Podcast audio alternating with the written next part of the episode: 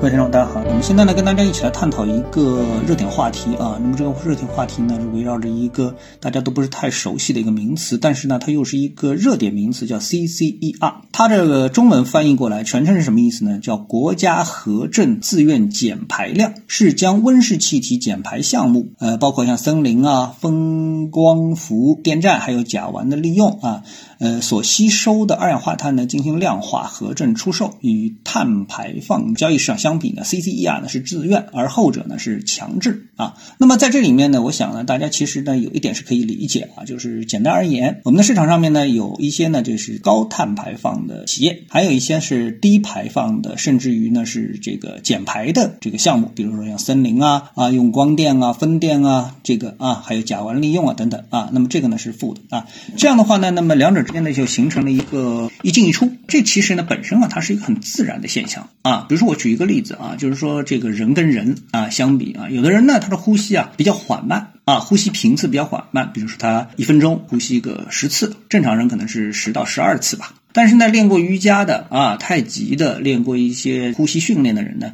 可能呢这个一分钟呢可以降低到六次。那么正常人是十二次，但是呢也有些人呢，呃，受各种外因的影响，比如说他生病了。那么还有一种呢，他在运动，处于比较强度高的运动状态啊。那这时候呢，他的呼吸频次呢就肯定提高了啊。比如说一分钟提高到二十多次啊。那这时候呢，如果说我们设定一个游戏规则，就是因为大家的正常的呼吸频次啊都是十二次啊，所以呢低于十二次的人呢，哎，你这个多出来的次数啊，你就可以卖。你可以作为卖方把它卖掉卖钱，然后呢，你需要更高频次呼吸的人啊，比如说我一分钟要呼二十多次的人啊，不是少了那么十几次吗？那怎么办呢？哎，那么给你另外一个权利呢，就是你可以到市场上去买呼吸频次。那这个呢，在科幻片里面啊，虽然没有非常直接对应的这样题材的科幻片，但是这种在未来世界是不是会发生？哎，倒也真的说不定啊。那么你来想象一下，这种事情在当下是不是你会觉得哎很荒谬啊？啊，难道我多呼吸一次我都得要交钱吗？啊，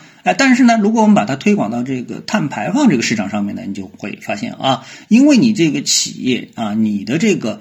呃，生产过程当中你要挣钱，但是你对这个温室气体的排放啊，大大超标啊，超过大家这个平均水平，对人类是造成伤害的。那么，但这个是由谁来认定的呢？是由权威机构啊，比如说国家这个认证啊，就是有这个概念，它肯定是从欧美传过来的，对吧？啊，我们中国之前它没有这个概念啊，但是呢，哎，中国呢觉得哎这概念不错啊，然后呢就吸收了，那或者说我们加入了这个全球碳排放的这个组织啊，那么我们呢也接受这个概念，但是就是这个概念不一样，就是我们不能说。说我们只跟这个国外交易，我们自己呢也要建立自己的这个碳交易市场。于是呢，不管是 CCER 还是全国碳交易市场呢，就开始呢在国家的政府的推动下呢开始出现了。但是呢，这个观念要深入到企业，就是让他出钱去购买它，它原本。不需要购买的东西啊，比如说啊，炼钢厂啊，这个铝厂啊等等，它是一个碳排放大户。然后呢，按照它这个国家 A 一规定啊，你这企业啊只能排放多少多少，那它好了，它一下子发现我必须得减产，它这个大概生产个百分之五十就差不多，它的这个指标就完了。接下来它还要继续生产怎么办？它就得到市场上去买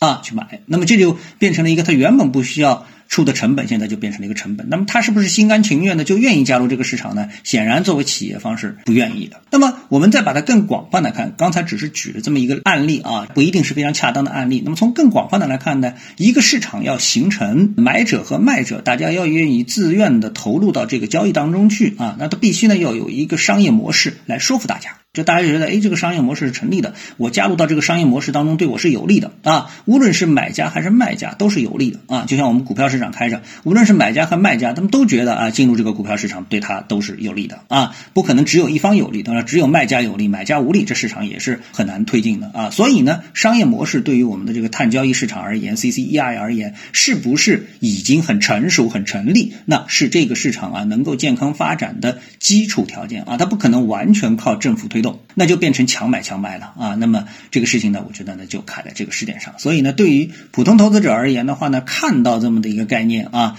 大致理解这个概念是怎么回事情。但是呢，客观的说，离普通投资者，或者说即使是离这个概念很近的一些相关企业，当务之急可能都会感觉到不是那么的现实，而是有一点超现实的感觉。好，那么今天呢，我就把我对 CCER 的理解呢跟大家沟通一下。各位有什么想法或者是感受的话呢？欢迎在评论区里呢一起的交流，也希望各位呢是多多点赞、转发、订阅我的频道专辑啊。我们下期的节目时间再见。